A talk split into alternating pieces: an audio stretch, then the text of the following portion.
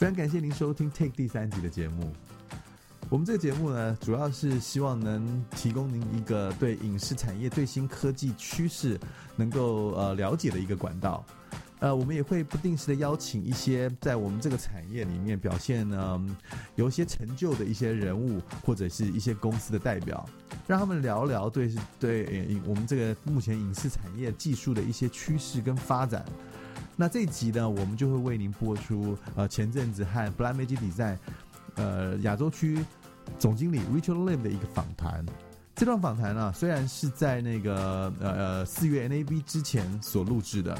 所以你将不会听，应该不会听到任呃，Richard 在谈呃这个他们 NAB 所发布的一些呃新产品的资讯，呃，但是他以比较个人的角度呢，让我们了解这间公司的一些比较特有的一些文化，还有在他们产品开发的时候啊的一些想法，还有这个呃设计的产品的一些过程，我觉得也是蛮值得我们呃了解的。当然，在 Richard 的访谈后呢，我们一样会有邱立伟邱老师跟我们谈谈这个动画的一些新的技术，也希望您会喜欢今天的节目。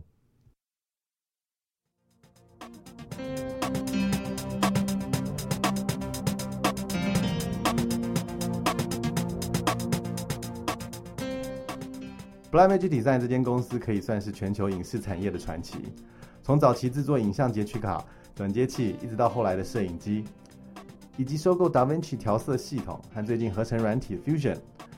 他们的产品不但在这个业界创造许多话题，也常让人以跌破眼镜的低价颠覆整个产业。我们今天邀请到的来宾是 Blackmagic Design 亚太区总经理 Richard Lim，我们将可以透过 Richard 了解这间公司的文化，也许你可以猜到即将来临的 NAB 他们会再次发布什么让人惊讶的新产品。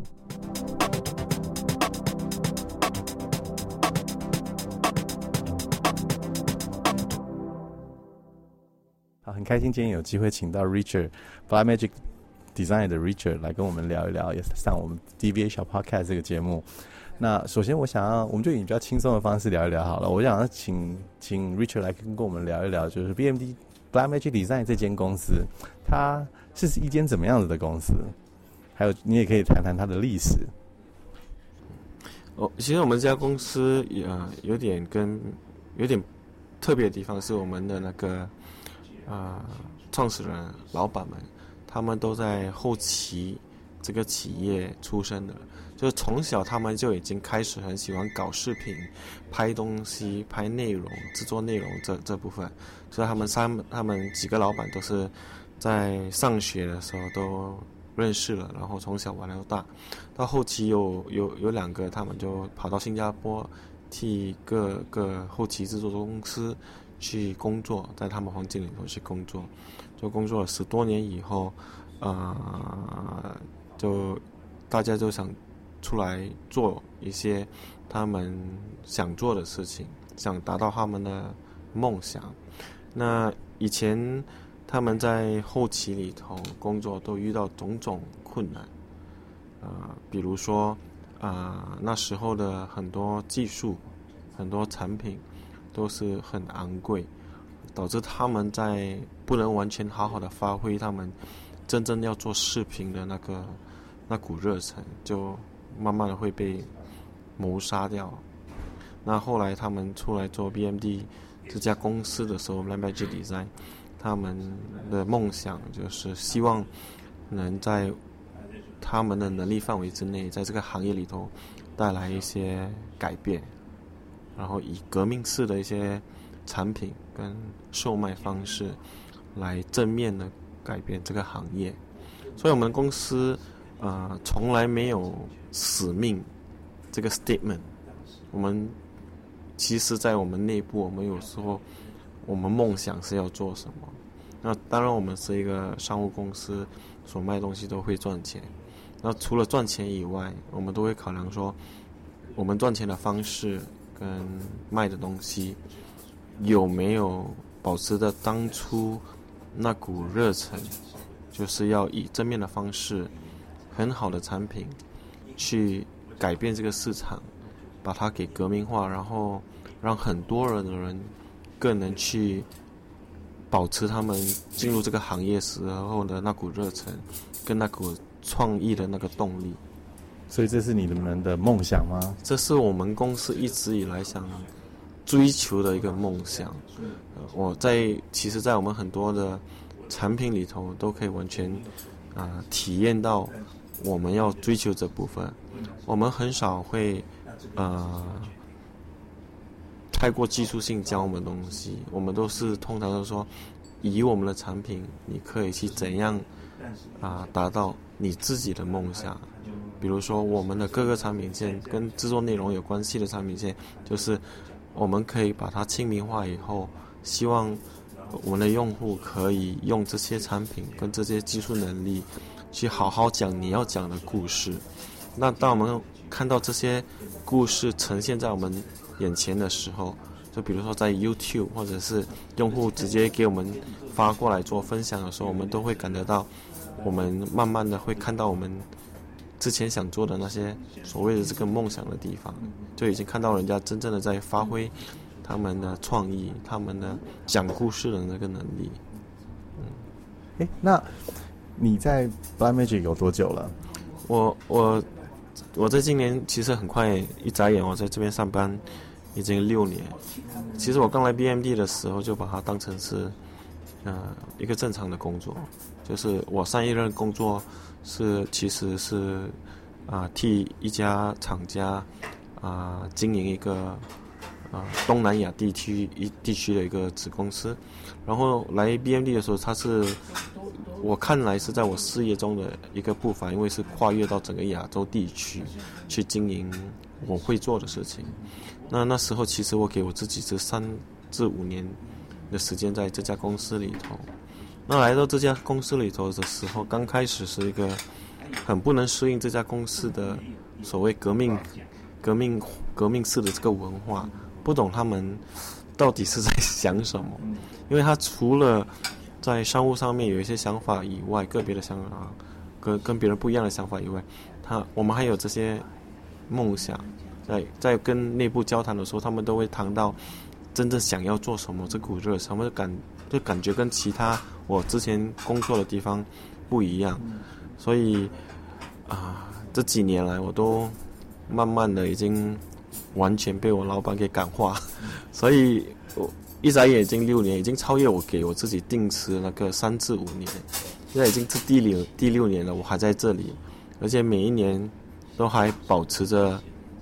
要看看我们这家公司。的今年的精彩在哪里？而且每年都不没有令我们自己失望。我我觉得我我想要问的是，因为你在这间公司六年了嘛，因为他这六年来，其实 BMD 从一个我想应该也算是中小型、中型的公司。那我想应该 BMD 现在算是一个很成功的公司，它的规模也从大概中型的规模，现在变成一个大型的规模了。因为我们看很多展览，其实 BMD 的的摊位其实都非常的大。我想。应该可以说，它是一个蛮成功的公司。那你自己在这个公司里面，你有没有什么？你的、你的、你的感觉是什么？其实我们自己觉得，我们还不算是大公司了。我们是从小公司，现在经营到有一些，呃，稍微有点规模的一家公司。然后，呃，这个成长的速度是非常的快。我们在每一个年度的成长。感觉上就好像是完全变成一个比较不一样的公司。像我六年前参与这家公司的时候，它在某一些区域里头有一些影响力。不过六年后的打分，呃，六年后的 Black Magic Design 跟六年前的 Black Magic Design 是完全不一样。这个完全不一样，有一部分是我们想达成的，我们一直努力的一个目标。不过有一大部分也。也是意外的。所谓的意外，就是我们没有规划说要做到是这个这个样子，或者是这个模样。我们在六年前也不知道说我们六年后会有这么大的一个展台来展示我们这么这么这么多东西，而且我们也不知道说那个时候会有这么多人在踊跃的支持我们的想法。所以，这个我们今天能到这个。程度能跟一些用户很有正面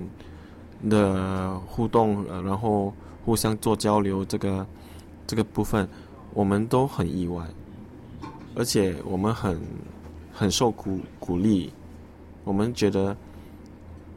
我们的展台每年在各各个大展位都会遇到很多很多用户过来跟我们呃做交流的时候，我们都会觉得为什么人家会这么这么的喜欢我们跟支持我们的东西，这带来给我们很大的压力，不过也带来一一份很大的认同，会给我们很大的一些鼓舞，会让我们。更有推动力，说我们做这个东西是正确的，我们真的是在实现我们很多年前一直在想的这个公司的梦想，就要把技术革命化，让每个人都拥有这些科技能力去讲故事。所以渐渐的，我这六年也是实际体验的这个公司的这个过程。我我想除了成功，除了意外，当然运气很重要。除了意外之外，我想应该也是有包含很多正确的判断。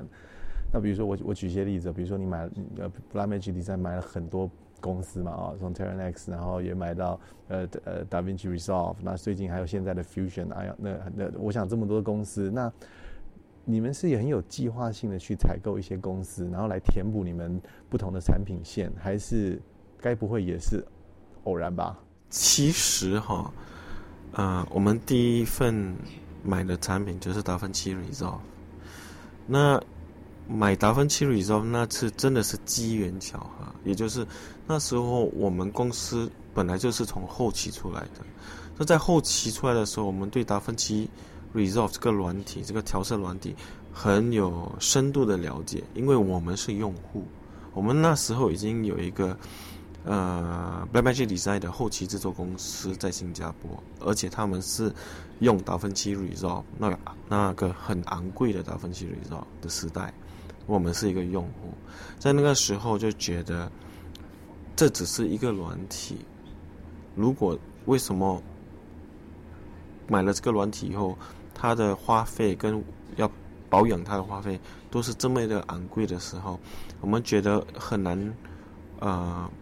让别人有这个机会去发挥调色这部分，所以那时候，因为机缘巧合，我们知道这个软体，啊，我们有这个缘分可以收购他们这家软体的那个那个资产的时候，我们就很开心，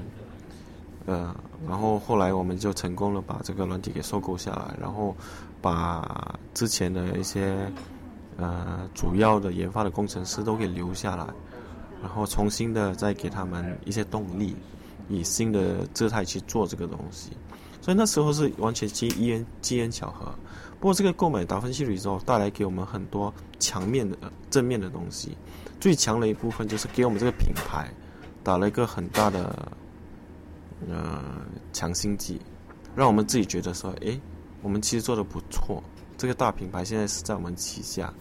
那对外呢是。别人开始注意到我们 BMD 这家公司是认真的，然后就觉得怎么是一只小鱼能吃掉这么一条一条大条的鱼？不，其实我们那时候觉得收购达芬奇对我们最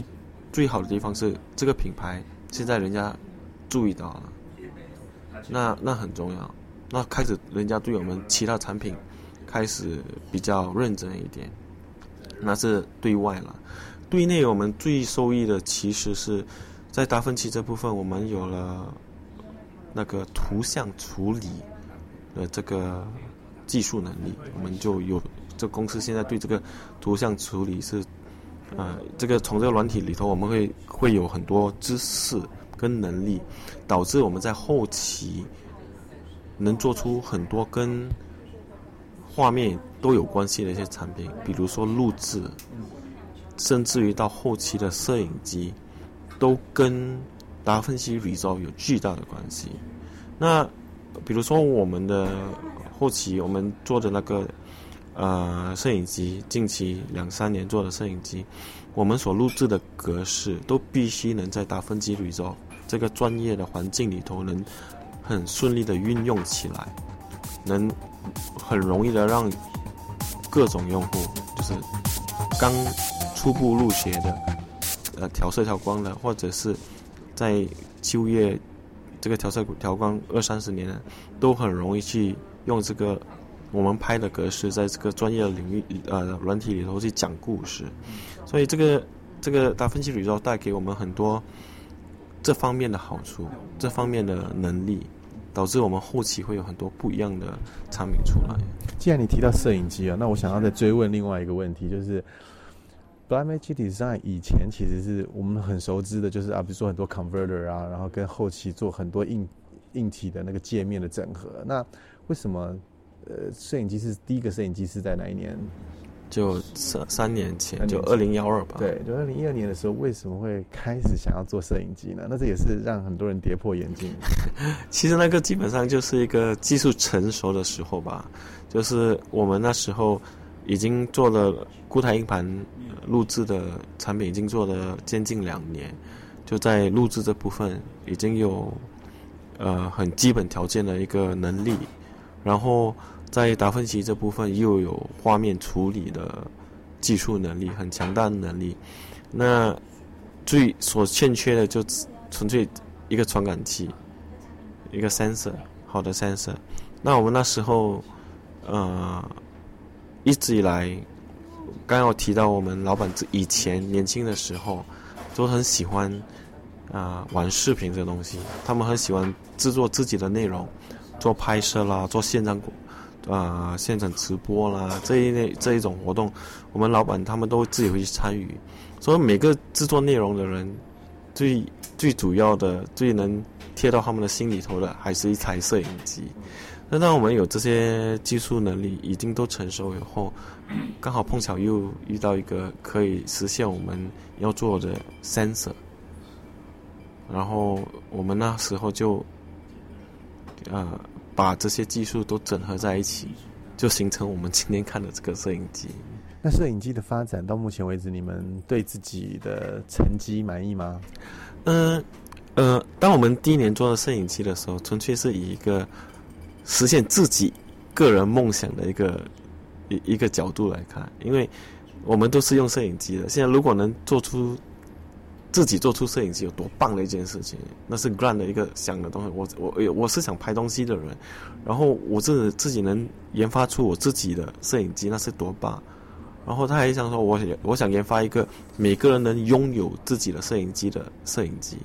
所以我们做出来的时候，没想到我很受欢迎。那很多人就觉得，诶，这个二点五 K，那那时候叫 B M 呃 Blackmagic Design Cinema Camera 嘛，俗称 B M C C 二点五 K，这二点五 K 拍出来的画质感，那么像胶片，那当然是我们想做得到的。然后那时候对外外来的用户对我们这个摄影机特别的拥戴，特别的再去用，反而给我们很到很多的压力，说要在摄影机上怎么做准备。做做怎么做更新啦？怎么加强摄影机的各种功能啊？那时候我们才第一年做摄影机，我们知道我们摄影机有很多很多很多不足的地方，所以我们呃感觉的，我们觉得这摄影机的受欢迎度给我们是一个很大很大的一个惊喜。所以我们这从那台摄影机到目前为止，已经有大概九个款式，八九个款式的摄摄影机。我们都很努力当中，不过大家好像都忘了，BMD 做摄影机才只有三年的经验，而且这三年经验，我们的摄影机必须拿去跟那些几十年做了几十年摄影机的一些厂家做比较。那当别人用户把我们的摄影机跟这些厂家的摄影机做比较的时候，不论比较。的效呃的结果是好还是坏，我们都觉得我们已经算是成功一些，因为我们已经到了那个能跟这些好摄影机能比较的程度，所以我们很意外，我们很惊喜，然后我们更有推动力在这部分下更多的努力去实现给用户他们想要看到的完美摄影机。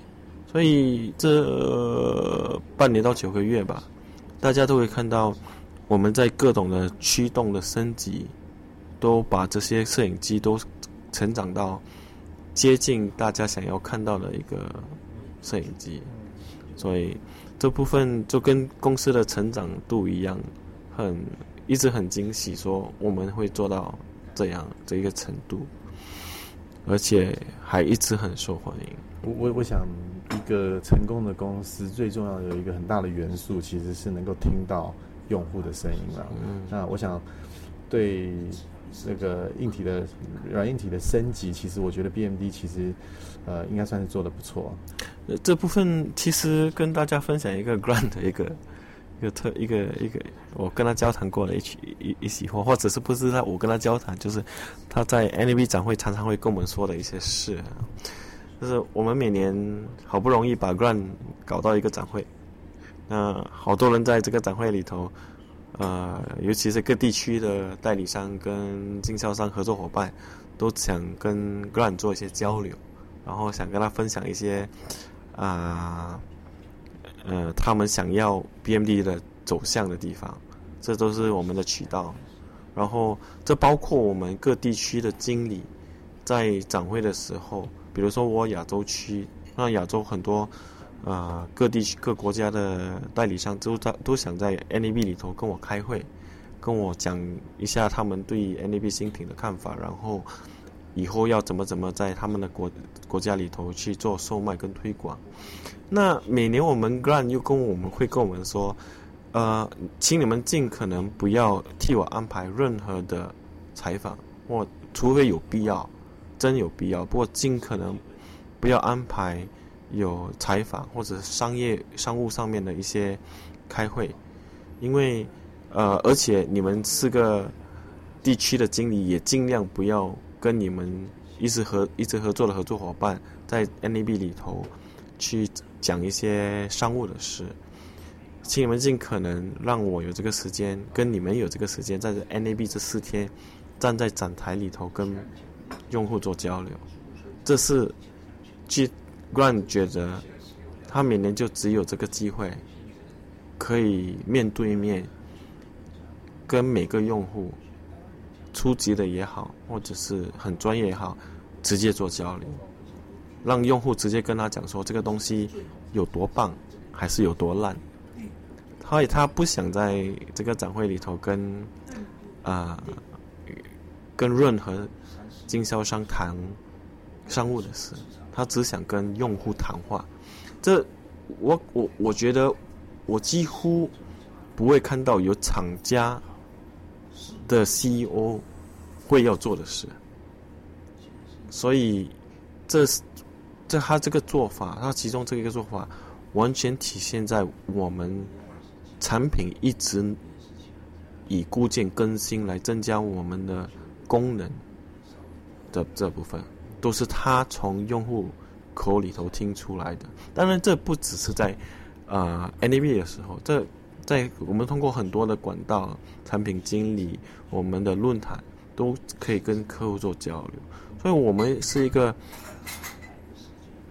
尽我们能力能力倾听用户给我们的反馈。当然，我们不能及时实现，我们都会记在心里，说以后怎么方式去实现。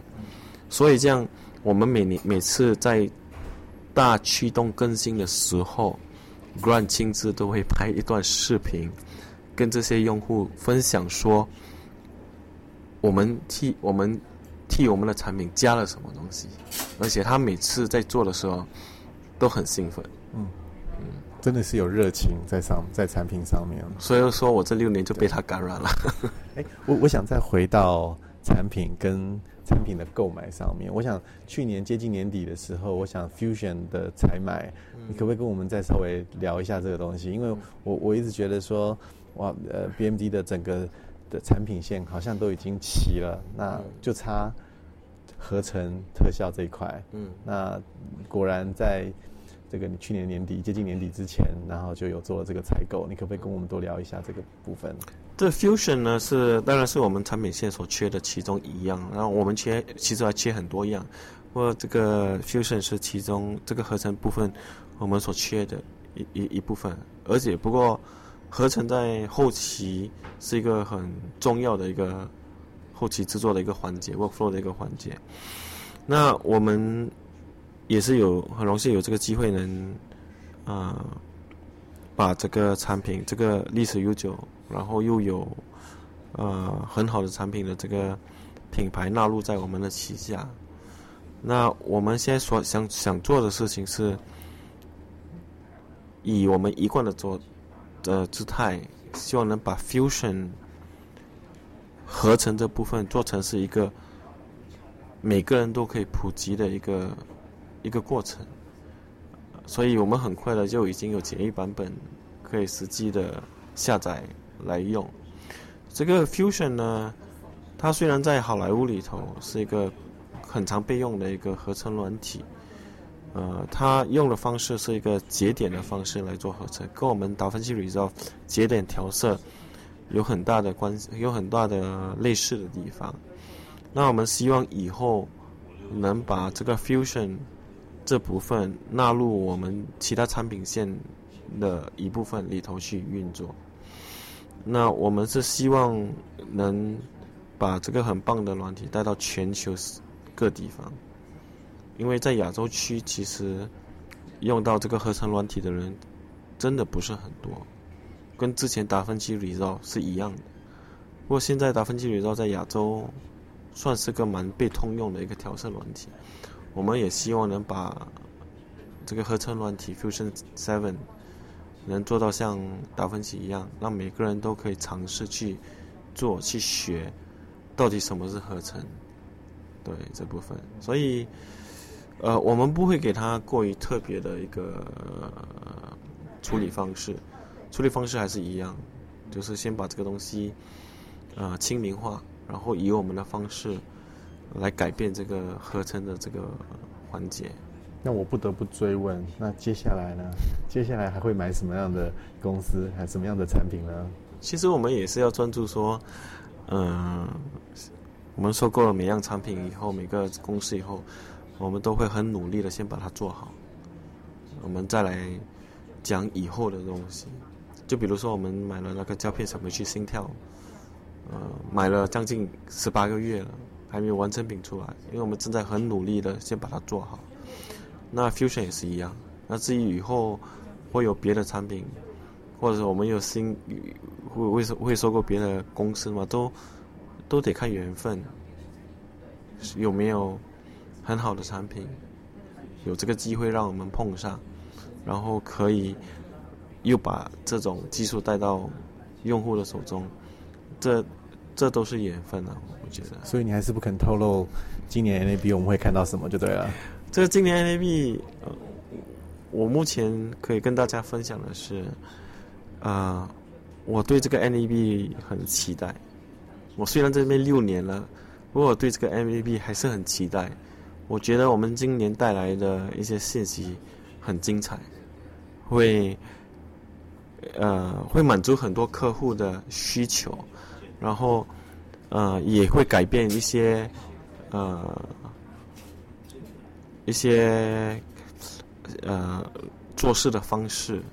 所以呃，我我想请大家可以呃有耐心的期等待，说我们四月份会带来什么精彩的。基本上就是不愿意回答就对了。反正我可以铁定的说，今年肯定会比不会比去年差。好，肯定会跟去年一样的精彩。拭目以待。好，你还有没有什么东西要补充的？呃，感谢你们 DBH 可以给在这个这次我来台湾做这个呃 podcast 采访。那我们 BMD 除了做展台、做展会以后，其实我们也是一群对视频、对讲故事充满热忱的人。我们跟你们也是一样，只是大家的工作岗位都是不一样的。就是我们呃也很希望能以交流的方式。讲述一些我们的呃梦想的地方，让大家知道说我们有梦想，你们也有你们的梦想，然后希望大家都能坚持创意这部分，然后可以继续往这个方向发展，然后努力。好，太好了，那谢谢今天 Richard 接受我们的访问，谢谢，谢谢。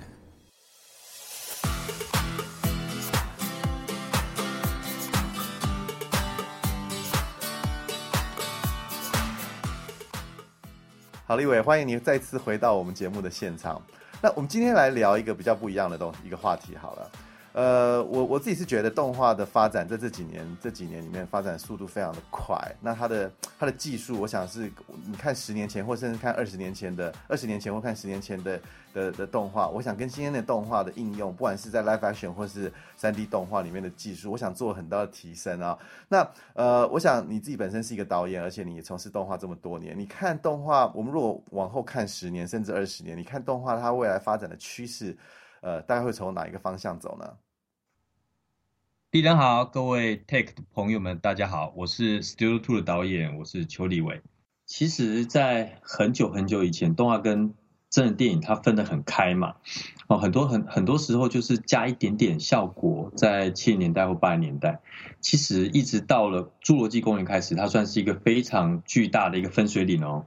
因为《侏罗纪公园》啊，它呃，它它结合了动画，让整个的侏罗纪世界呈现在观众面前。那在这个里程碑里面呢，动画完全的嗯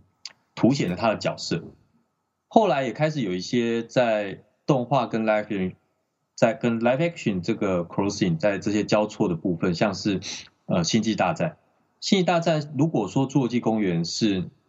是呃动画参与了真人电影，那星际大战好像刚好完全相反了。它像是真人演员参与的动画片，因为它的比例来说呢，已经呃动画比例非常非常高了。那所以呢，其实，在呃从从过去十年或者到现在，我们会发现这样子形式的电影它越来越多被做出来。但是为什么会这么多呢？我们来看一下它的票房，到到今天为止，其实呃整个。全世界的电影票房的前十名包含了《阿凡达》《铁达尼号》《复仇者联盟》《哈利波特》《冰雪奇缘》《钢铁人》《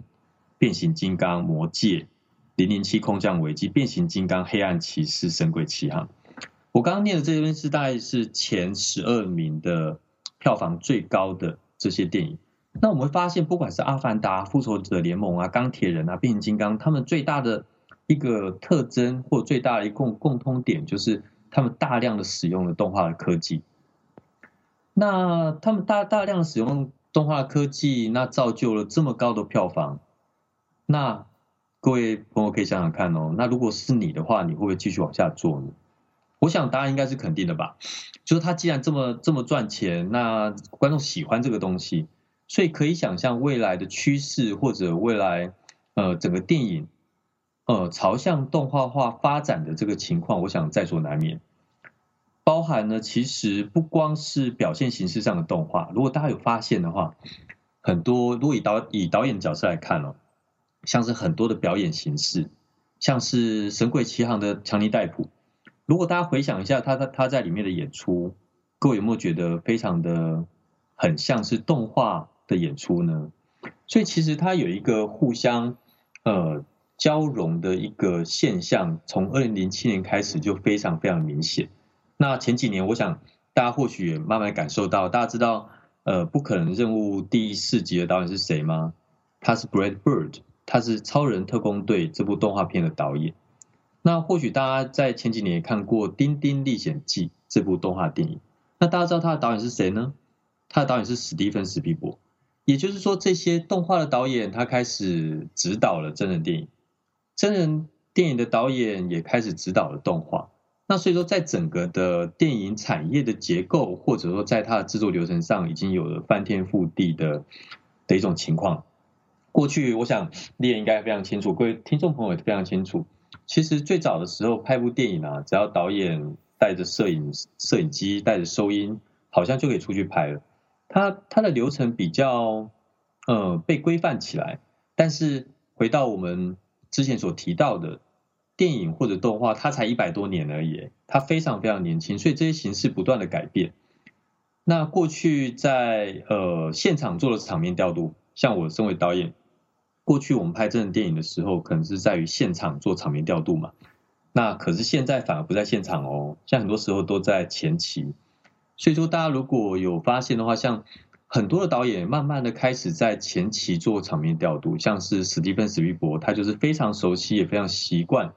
在前期做场面调度，就是做一些 previs。透过动画的科技，透过三维，透过剪辑，可以在前期还不用到现场的时候就可以知道，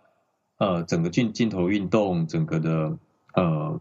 景呃场景的镜头的镜头的位置，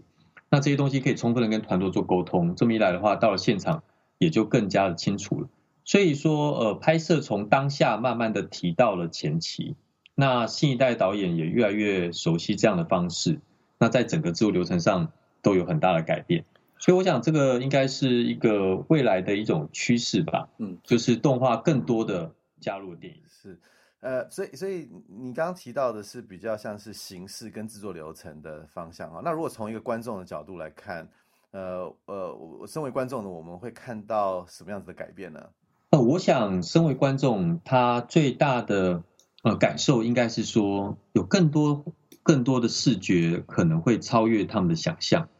那也就是说，在呃整个观影的过程，它更更像是一个一个体验，一个经验。因为其实我们过去说啊，说电影啊，它像是一个造梦嘛，好像在里面可以看到我们自己的人生，可以看到呃反映到我们自己生活里面。我们不管是呃爱情，不管是亲情，不管是挫折，不管是成功，好像都都都在里面。但是这个梦啊，这个造梦工程好像更加的没有边际了，它可能更更超乎想象，它它更是你你从来没有想过的画面。那我想这可能会是观众未来可以更加期待的部分。好，今天我们非常谢谢谢立伟来再次回到我们的节目来跟我们做呃聊一些呃动画跟电影相关的一些话题。我想下次我们可以好好来看一下一些比较新的技术跟工具。我想呃立伟身为导演，他应该会呃很关注一些新的技术跟工具的发展。我想呃我们的观我们的听众应该也会很有兴趣想要知道，就是说。动画的技术走到今天，有什么样一些比较突破性的一些开创性的一些一些一些技术？那我希望立伟也可以跟我们做一些比较深入的分享。谢谢。好啊。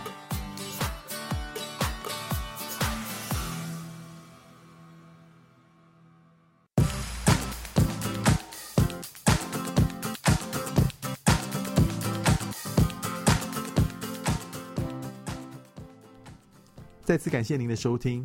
如果你喜欢我们的节目，呃，请在 iTunes 上面给我们正面的留言。如果您对我们的节目有任何的意见跟想法，也欢迎您和我们联络。我们下次见喽。